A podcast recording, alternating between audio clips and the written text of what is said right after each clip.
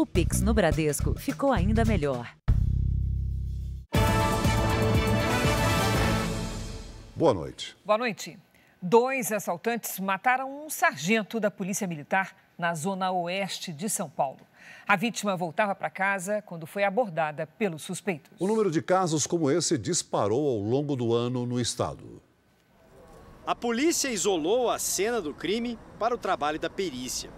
Essa é a motocicleta que o sargento Alexandre Porto pilotava numa avenida na zona oeste de São Paulo.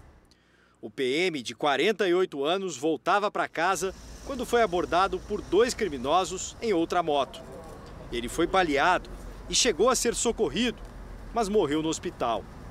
A arma e o celular dele foram levados pelos assaltantes, que estão foragidos.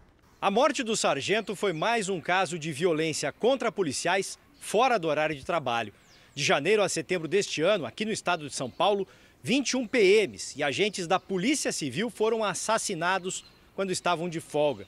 Outros 38, também vítimas de ataques de criminosos, ficaram feridos. Na comparação com o mesmo período do ano passado, o número de mortos aumentou 40%, mas o de feridos diminuiu quase 55%. Esta imagem de uma câmera de segurança mostra o momento em que um policial militar percebe que era seguido por dois suspeitos. Ele pula da moto enquanto saca a arma e dispara várias vezes. Os assaltantes fugiram e o PM não se machucou. A Associação dos Cabos e Soldados da Polícia Militar do Estado de São Paulo orienta: os agentes devem redobrar os cuidados. Acho que o policial ele tem que começar a observar muito, tanto no trânsito quanto na chegada na sua casa. Que a grande maioria está acontecendo ou na chegada de casa ou na saída do ponto zero onde ele está. A Secretaria da Segurança Pública afirmou em nota que investe constantemente em treinamento, tecnologia e equipamentos, sempre com o objetivo de diminuir o número de mortes de policiais no estado de São Paulo. Veja agora outras notícias do dia. Morre o cantor e compositor Erasmo Carlos, aos 81 anos. Músico fez história como ícone da Jovem Guarda, parceiro de Roberto Carlos e precursor do rock nacional. PL contesta a vitória de Lula e pede anulação de votos registrados em urnas antigas. E presidente do TSE afirma que só vai analisar a ação se o partido incluir também dados do primeiro turno. Zagueiro Thiago Silva será o capitão do Brasil na estreia da Copa. Os detalhes da recuperação dos meninos que ficaram quase um mês perdidos na floresta.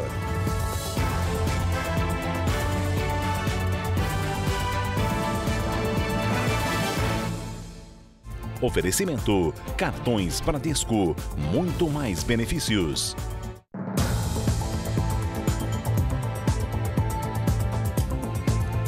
Erasmo Carlos, símbolo do rock nacional, morreu hoje no Rio de Janeiro. Ele foi internado às pressas, mas não resistiu. A causa da morte não foi divulgada pela família.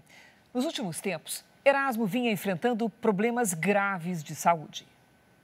A nova internação foi às pressas, neste hospital do Rio de Janeiro. Erasmo Carlos chegou a ser entubado, mas não resistiu. O cantor e compositor havia deixado o mesmo hospital no dia 2 de novembro, depois de ficar mais de duas semanas internado. Apesar da boa notícia, ele não teve mais condições de retomar a vida artística. Erasmo teve que adiar uma turnê internacional que faria no início do mês, com shows em Miami e Orlando, nos Estados Unidos.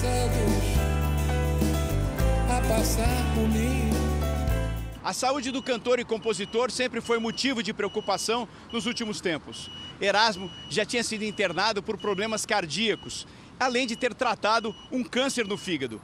Em agosto do ano passado, o artista ficou uma semana no hospital por causa da Covid-19. Erasmo sofria de síndrome edemigênica.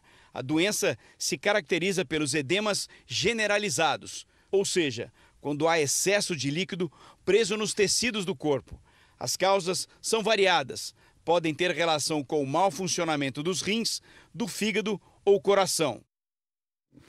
Famosos prestaram homenagens ao tremendão Erasmo Carlos nas redes sociais e lembraram das parcerias que fizeram com o artista.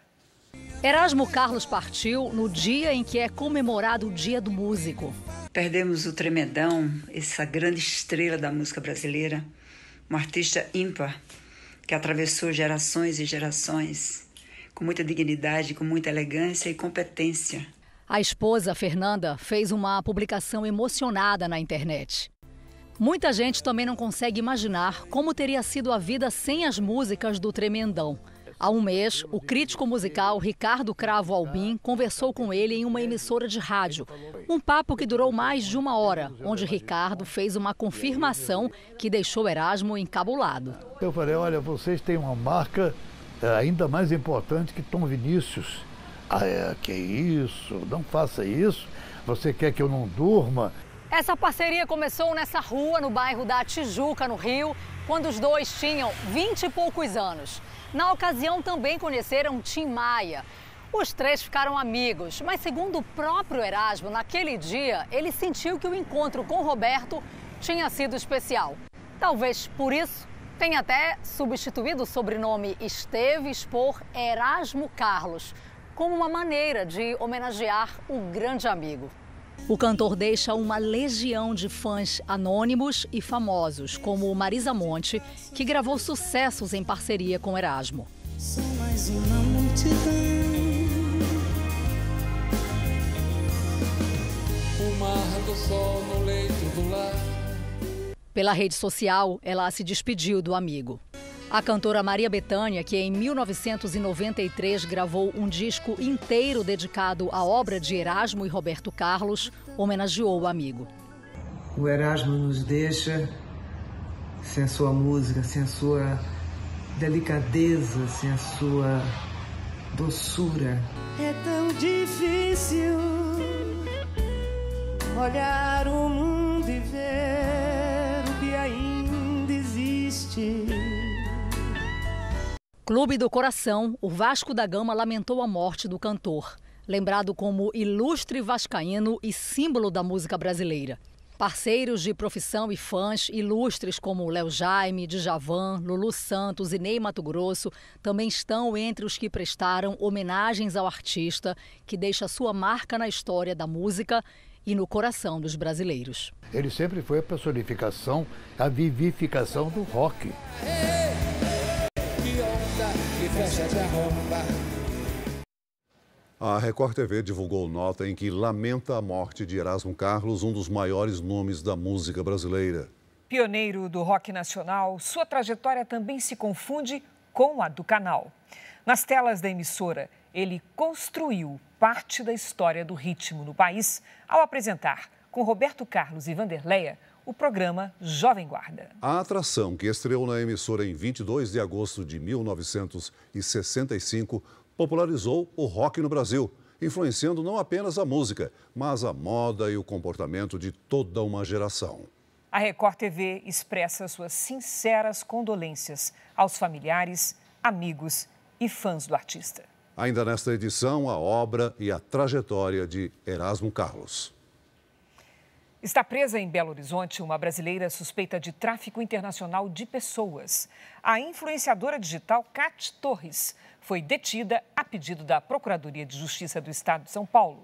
Ela seria responsável por enviar imigrantes ilegais aos Estados Unidos. O avião com 51 deportados dos Estados Unidos chegou a Confins, região metropolitana de Belo Horizonte, no fim de semana. Entre os passageiros estava Catiúcia Torres Soares, de 34 anos. A influenciadora foi presa ao passar pela imigração. Havia um mandado de prisão contra ela, expedido pela Quinta Vara Criminal de São Paulo. Catiúcia foi levada para esta penitenciária feminina na capital mineira. O processo corre em segredo de justiça. Cati Torres, ou Cati Luz, como é conhecida na internet, é suspeita de estelionato e tráfico humano. As denúncias foram feitas por duas brasileiras que viviam com ela. As famílias de Letícia Maia e Desirê Freitas procuraram a polícia para denunciar o suposto desaparecimento das duas. Letícia chegou a dizer que era mantida em cativeiro e que Desirê ainda não teria conseguido fugir. A influenciadora digital se apresentava como coach empresarial, ou seja, uma especialista em dicas para a carreira e guru espiritual. Com 10 mil clientes espalhados pelo mundo, prometia soluções para crises financeiras ou de relacionamento. A Justiça Mineira não informou quando e se Catiúcia Torres será levada a São Paulo para responder ao processo criminal. O passageiro de um ônibus morreu atingido por uma bala perdida em Duque de Caxias, na Baixada Fluminense. O veículo ficou no meio de um tiroteio entre policiais e criminosos e os passageiros tiveram que se jogar no chão. A Polícia Militar informou que fazia uma operação em duas comunidades para combater o roubo de veículos. Ainda no Rio de Janeiro, a Polícia Civil e o Ministério Público realizaram uma operação contra traficantes de drogas e armas ligados a uma facção criminosa. Nove pessoas foram presas. As investigações começaram em 2019, quando traficantes do complexo do Chapadão tentaram invadir comunidades da zona norte do Rio de Janeiro. A Justiça Federal de Sergipe começou a ouvir as testemunhas do caso Genivaldo de Jesus dos Santos, que morreu no porta-malas de uma viatura da Polícia Rodoviária Federal após inalar gás lacrimogênio. Três policiais são acusados pela morte ocorrida em maio deste ano. Vamos agora ao vivo a Brasília, porque o Ministério da Economia anunciou um bloqueio adicional de 5 bilhões e 700 milhões de reais no orçamento de 2022. Quem tem os detalhes é o nosso colega Clébio Cavagnoli. Olá, Clébio, boa noite. Olá, Cris. Boa noite a você, ao Celso e a todos. Com o novo bloqueio, o total de recursos congelados subiu para 15 bilhões e 400 milhões de reais. O corte foi necessário para pagar benefícios previdenciários, liberar recursos para a cultura e evitar que os pagamentos ultrapassem o limite do teto de gastos. Com esse bloqueio, as despesas discricionárias, que incluem investimentos e custeio da máquina pública, chegam a 85 bilhões de reais. A equipe econômica do governo também anunciou que serão liberados 37 milhões de reais para a Polícia Federal voltar a emitir passaportes. Depois do anúncio, o ministro da Economia, Paulo Guedes, defendeu o comportamento do atual governo na administração das contas públicas. Vamos ouvir o que ele disse. É o primeiro governo que vai sair gastando menos do que quando chegou. Isso é um fato fiscal. É importante isso, porque vai ter muita narrativa, vai ter muita politização, vai ter muita mentira, vai ter muito fake. O país, partindo de um diagnóstico errado, pode fazer uma coisa é, muito ruim, achando que, olha, já está tudo arrombado mesmo, então vamos continuar arrombando. Não tem nada disso. Não existe isso. Existe responsabilidade fiscal. Há dois dias do jogo contra a Sérvia, técnico Tite nomeia zagueiro Thiago Silva, capitão do time.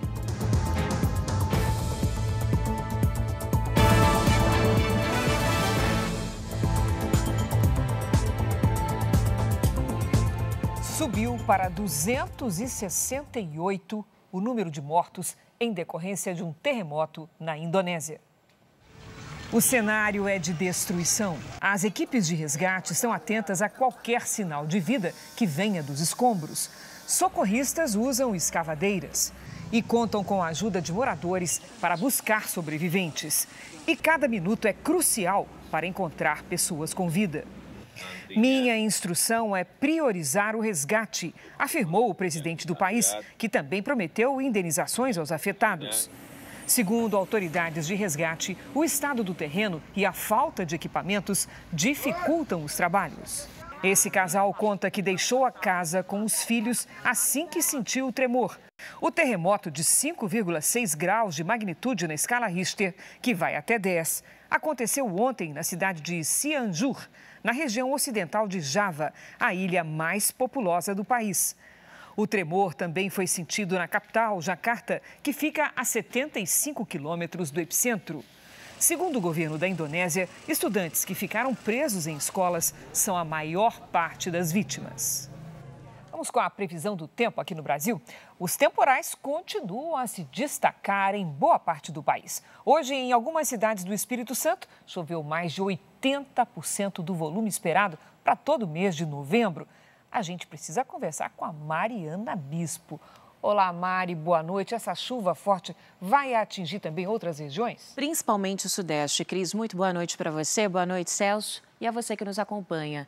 Há muitas nuvens de chuva espalhadas pelo Brasil inteiro. A circulação de ventos úmidos é a responsável por essa nebulosidade toda. Amanhã, chance de temporais com ventania no oeste baiano, no sul do Tocantins, no oeste do Pará e nessa faixa que vai desde São Paulo até o Amazonas. Nessas áreas, há risco de alagamentos. A chuva, a chuva forte pode vir acompanhada de granizo em São Paulo, Minas Gerais, Goiás e também no Rio de Janeiro.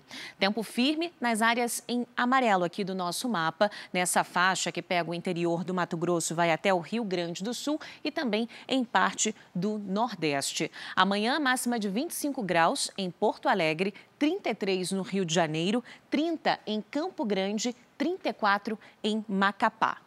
Aqui na capital paulista, chance de temporais com granizo, mas a temperatura começa a cair, máxima de 16 graus. O calorão, então, deve ficar de folga por alguns dias por aqui.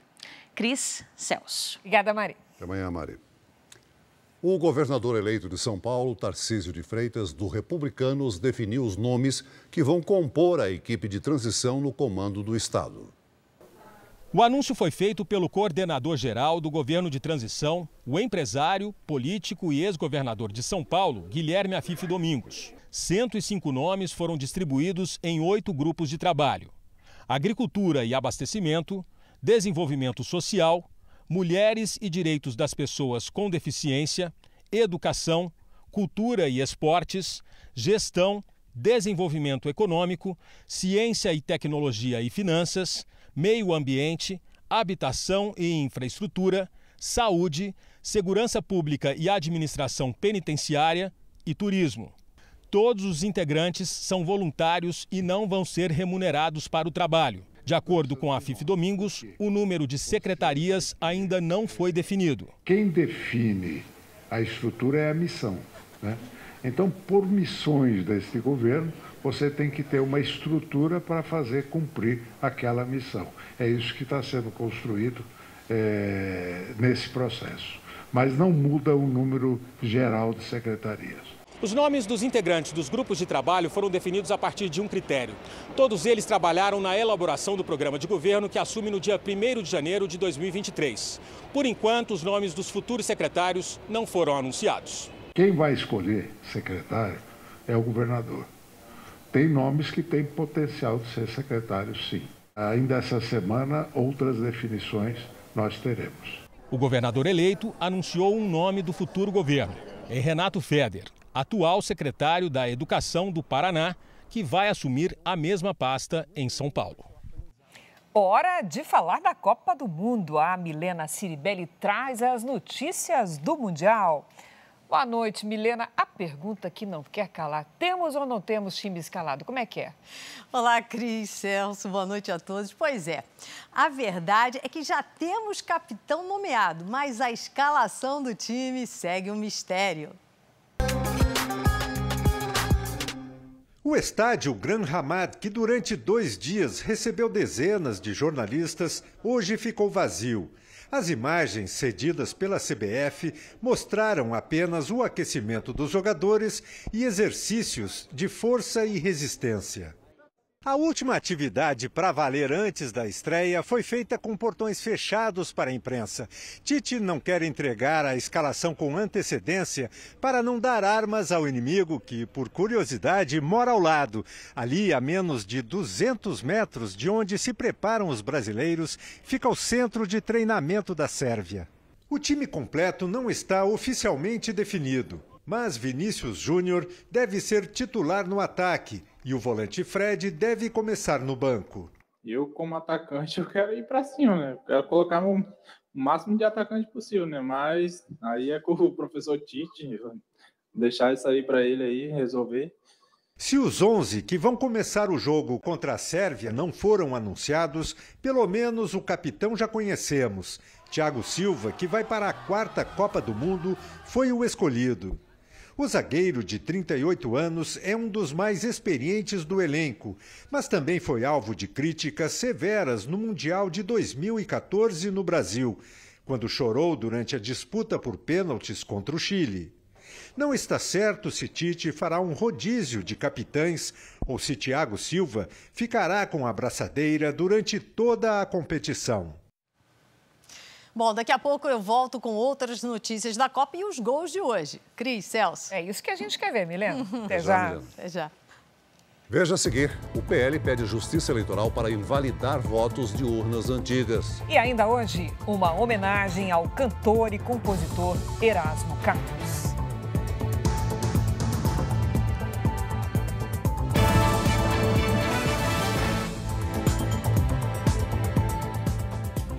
O PL, o partido do presidente Jair Bolsonaro, pediu hoje ao Tribunal Superior Eleitoral a anulação de votos que foram dados em modelos antigos de urnas eletrônicas.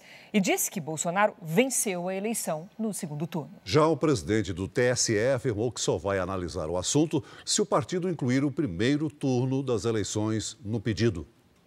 O Partido Liberal apontou duas possíveis inconsistências.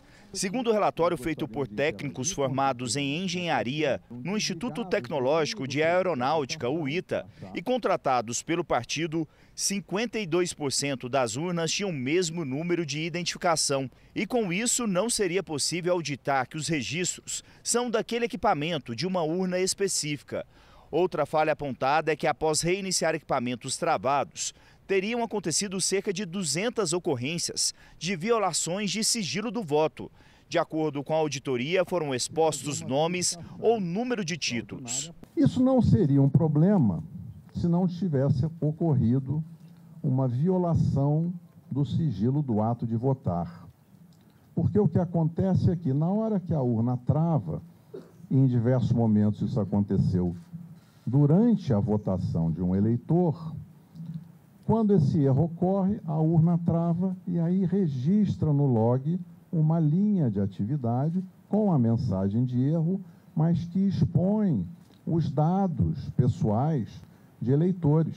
No processo entregue ao Tribunal Superior Eleitoral, o partido de Bolsonaro não fala em fraudes, mas ao apontar inconsistências no sistema eletrônico de votação, pede a anulação dos votos de 279 mil urnas fabricadas antes de 2020. O PL também quer a criação de uma comissão independente para verificação dessas supostas falhas. Essas inconsistências não permitem atestar o resultado ou que aquelas urnas efetivamente registraram os, o, a, o resultado eleitoral que, ou o voto à vontade do eleitor. Isso não quer dizer que, que ocorreu uma fraude, mas é uma possibilidade de fragilidade que leva aqui. Não se tem a certeza. O pedido poderia mudar o resultado do segundo turno das eleições. Segundo o PL, nas urnas novas, o presidente Jair Bolsonaro teve 51,05% dos votos válidos, contra 48,95% de Lula. Nas urnas antigas, o resultado foi a vitória de Lula. É o resultado de estudos elaborados por especialistas graduados em uma das universidades mais respeitadas do mundo e que, no nosso entendimento, deve ser analisado pelos especialistas do TSE, de forma que seja assegurada e reguardada a integridade do processo eleitoral, com o único intuito fortalecer a democracia para fortalecer o Brasil. O ministro Alexandre de Moraes, presidente do TSE, deu 24 horas de prazo para que o partido inclua na ação o pedido de invalidação das mesmas urnas no primeiro turno das eleições. Caso contrário, irá negar o pedido inicial. A estratégia poderia provocar a anulação dos votos de centenas de deputados e senadores do PL. O partido fez a maior bancada na Câmara e no Senado. O vice-presidente eleito Geraldo Alckmin anunciou hoje nomes de deputados federais e senadores que vão integrar os grupos técnicos da equipe de transição do governo. Foram anunciados mais de 90 parlamentares para 28 grupos de trabalho. Entre eles, Alexandre Frota e Zeca Dirceu, filho do ex-ministro petista José Dirceu. O grupo da defesa ainda não foi decidido, mas deve ser discutido com o presidente eleito Lula ainda esta semana. A defesa é estratégica para o país, ela é extremamente relevante. Então, estamos amadurecendo propostas, é, cumprir o programa de governo que foi estabelecido e ter bons nomes né, é, para a sua formação. Civis e é, das forças, das três forças. O grupo de energia se encontrou com Adolfo Saxida, ministro de Minas e Energia, que colocou a pasta à disposição da equipe. Um dos integrantes do grupo na transição é o ex-ministro dos Transportes, Anderson Adalto, que teve os direitos políticos cassados duas vezes e foi condenado por improbidade administrativa. O grupo da área de segurança também trabalhou hoje aqui no CCBB, que reúne a equipe de transição. Apesar da promessa de Lula de dividir o Ministério da Justiça em dois, separando a área de segurança pública, o presidente eleito tem sido convencido a manter apenas um ministério para não esvaziar a pasta, que deve ser comandada pelo senador eleito Flávio Dino, do PSB. Dino já afirmou que uma das ações do novo governo será revogar decretos que facilitam a compra de armas de fogo pela população. A equipe de transição estuda ainda uma proposta do PSOL para promover um revogaço, ou seja, anular decretos do governo Bolsonaro sobre 20 temas como educação, cultura e direitos humanos. O presidente eleito Lula cancelou a viagem que faria a Brasília nesta semana por recomendação médica. Lula se recupera em São Paulo de uma cirurgia na laringe. Jornal da Record traz agora as últimas negociações para a aprovação da chamada PEC do estouro, que prevê gastos de quase 200 bilhões de reais fora do limite de despesas previsto em lei. O senador Alexandre Silveira, do PSD de Minas Gerais, foi escolhido relator da proposta de emenda à Constituição que deve estourar o teto de gastos em 175 bilhões de reais para abrigar o novo Bolsa Família de 600 reais no orçamento do ano que vem. A chamada PEC do estouro também prevê 150 reais para crianças de até 6 anos. Além disso, 22 bilhões de reais também poderiam ser usados em despesas fora do teto. A previsão é que a PEC seja votada na Comissão de Constituição e Justiça do Senado ainda nesta semana e no plenário na semana que vem. A Câmara teria então mais duas semanas para aprovar o texto, a tempo de ser sancionado e incluído no orçamento de 2023. O prazo de validade da PEC é algo que tem dificultado o acordo para aprovação. Para que a mudança seja permanente, o Gabinete de Transição estuda mudar a forma como as despesas máximas do setor público são calculadas. O novo limite levaria em conta o teto de gastos, mais a dívida pública e o resultado da arrecadação. Ou seja, quanto mais o governo arrecadar, mais ele poderia investir. Os presidentes do Senado, Rodrigo Pacheco, e da Câmara, Arthur Lira, passaram o dia em reuniões negociando um acordo em torno do texto final. Eu tenho certeza que o Congresso terá independência e soberania na discussão dessas pautas e encontrará o melhor caminho para o atual governo e o futuro governo que vai cuidar de todos os brasileiros. O fato é que nós temos que conciliar a necessidade da implantação do programa do Bolsa Família no valor de 600 reais e, ao mesmo tempo, preservar o máximo possível do teto de gastos públicos, ou seja, ter também a responsabilidade fiscal. O Partido Republicanos reafirmou hoje que adotará a posição política de independência em sua atuação no Congresso a partir do ano que vem.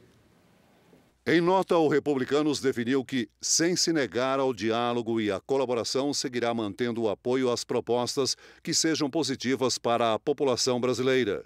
Além disso, o partido irá apoiar a reeleição do atual presidente da Câmara, Arthur Lira, que reúne condições para garantir a estabilidade que a Casa precisa para votar projetos importantes nos próximos dois anos. A reunião foi conduzida pelo presidente nacional do partido, deputado federal Marcos Pereira. Veja a seguir a importância de Erasmo Carlos para a música brasileira. E também os detalhes da recuperação dos irmãos que ficaram 26 dias perdidos na floresta amazônica.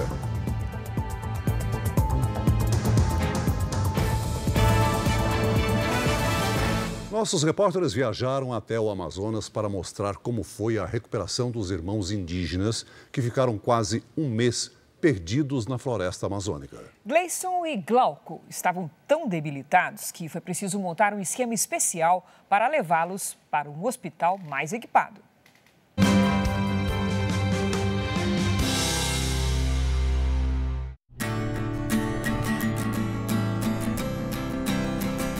Saímos de São Paulo num dia chuvoso, com temperatura de 14 graus. Manaus nos deu uma recepção calorosa, literalmente. A gente saiu de São Paulo com 14 graus, estamos chegando aqui com 33.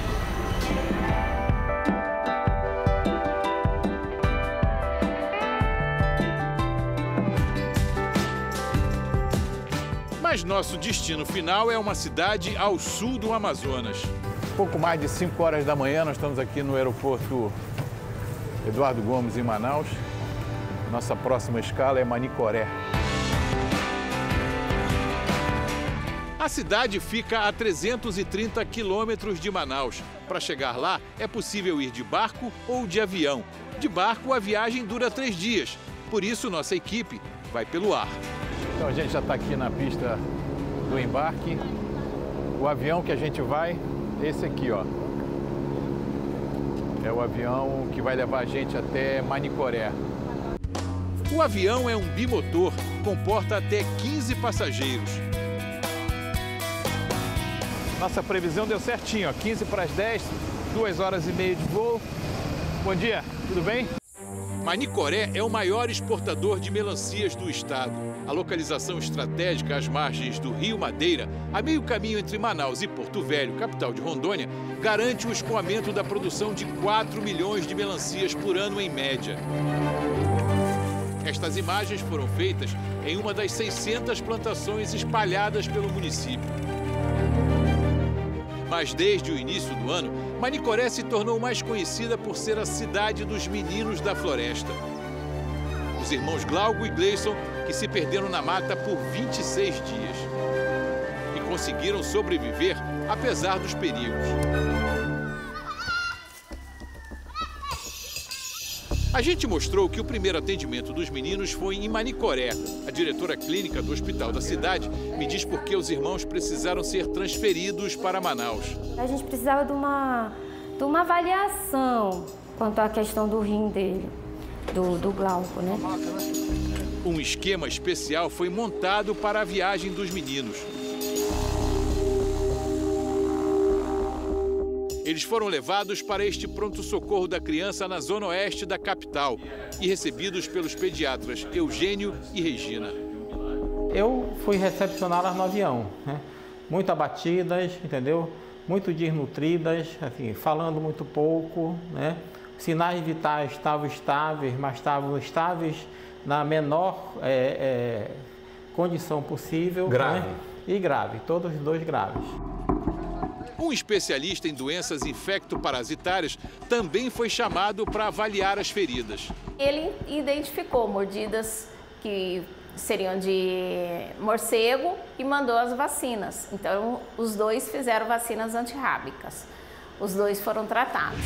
Confirmado o diagnóstico inicial em Manicoré, o irmão mais novo era o que mais preocupava. O Glauco ele fez uma insuficiência pré-renal por conta da desidratação, provavelmente também junto com as infecções que ele tinha. Ele era o mais mordido de animal, ele tinha as mãos e os pés mais feridos das mordidas.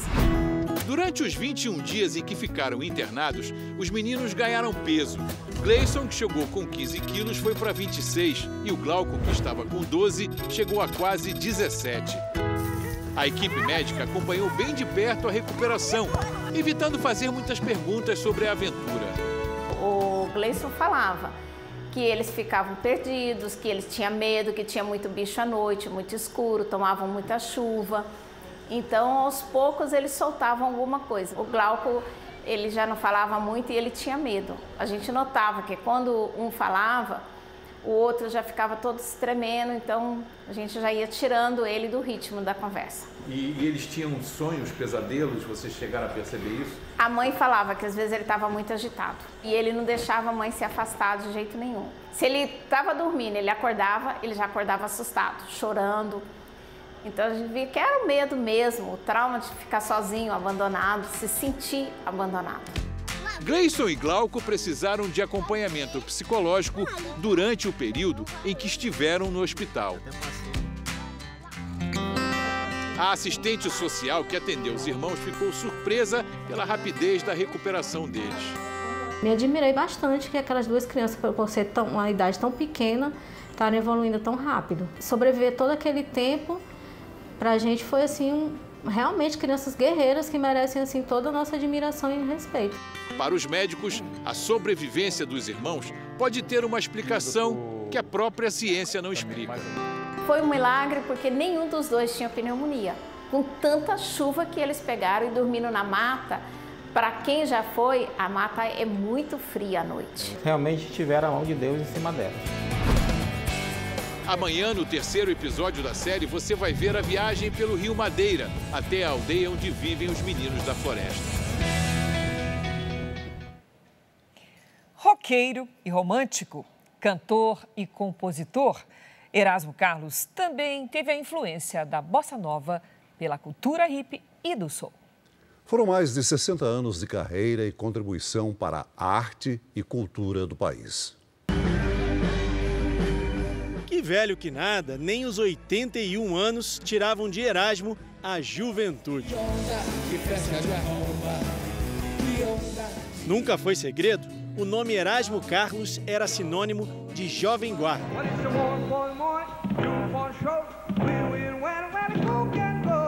A juventude queria aquela aventura. O tempo passava e a jovem guarda continuava novinha em folha. Erasmo, é, como, como poucos, foi determinante para a existência de gerações posteriores a dele. Não poderia cravar a existência do Skank não fosse uh, o legado de Erasmo Carlos, né? O rock, o pop rock cantado em português, é, levado às massas. Erasmo vem juntar-se a toda a coisa que transformou a música brasileira, uma coisa muito escutada e muito respeitada no exterior. Chamar de seu. Erasmo ditou o ritmo de uma geração. Ele tem músicas de tudo quanto é estilo, ele escrevia bem. Ele, as músicas, as melodias, as letras, o sentido, a história. Erasmo Carlos passou grande parte da vida em estúdios de gravação, como esse. Em 60 anos de carreira, foram 643 composições, 38 discos lançados. Um tremendo legado que deu a Erasmo uma legião de fãs e um apelido para lá de especial. Sou tremendão, tremendão, tremendão. Mas Erasmo não se considerava bem um cantor. A preocupação dele era em se conectar com as pessoas. Meu problema é conseguir transmitir aqui, ó, coração, o que eu transmito aqui para diretamente no ouvido das pessoas, a minha mensagem, sabe? E fazia isso como ninguém. Dias antes de morrer, conquistou o Grammy Latino e postou numa rede social. Existem várias formas de amor. O futuro pertence à jovem guarda. Foi a maneira de se despedir sem dizer adeus. Um dos maiores compositores que o Brasil já teve. Ele era o braço direito do, do Roberto Carlos nas músicas. Né? Ele dava aquela lapidada final. O displicente nem sequer me olhou. Insisti na buzina, funcionou. Ação. Já a família de Erasmo Carlos informa que o velório será fechado, restrito a pessoas próximas. Essa edição termina aqui e à meia-noite e meia tem mais Jornal da Record. Fique agora com Reis e logo depois de Amor Sem Igual tem informação da roça ao vivo em A Fazenda. Até amanhã.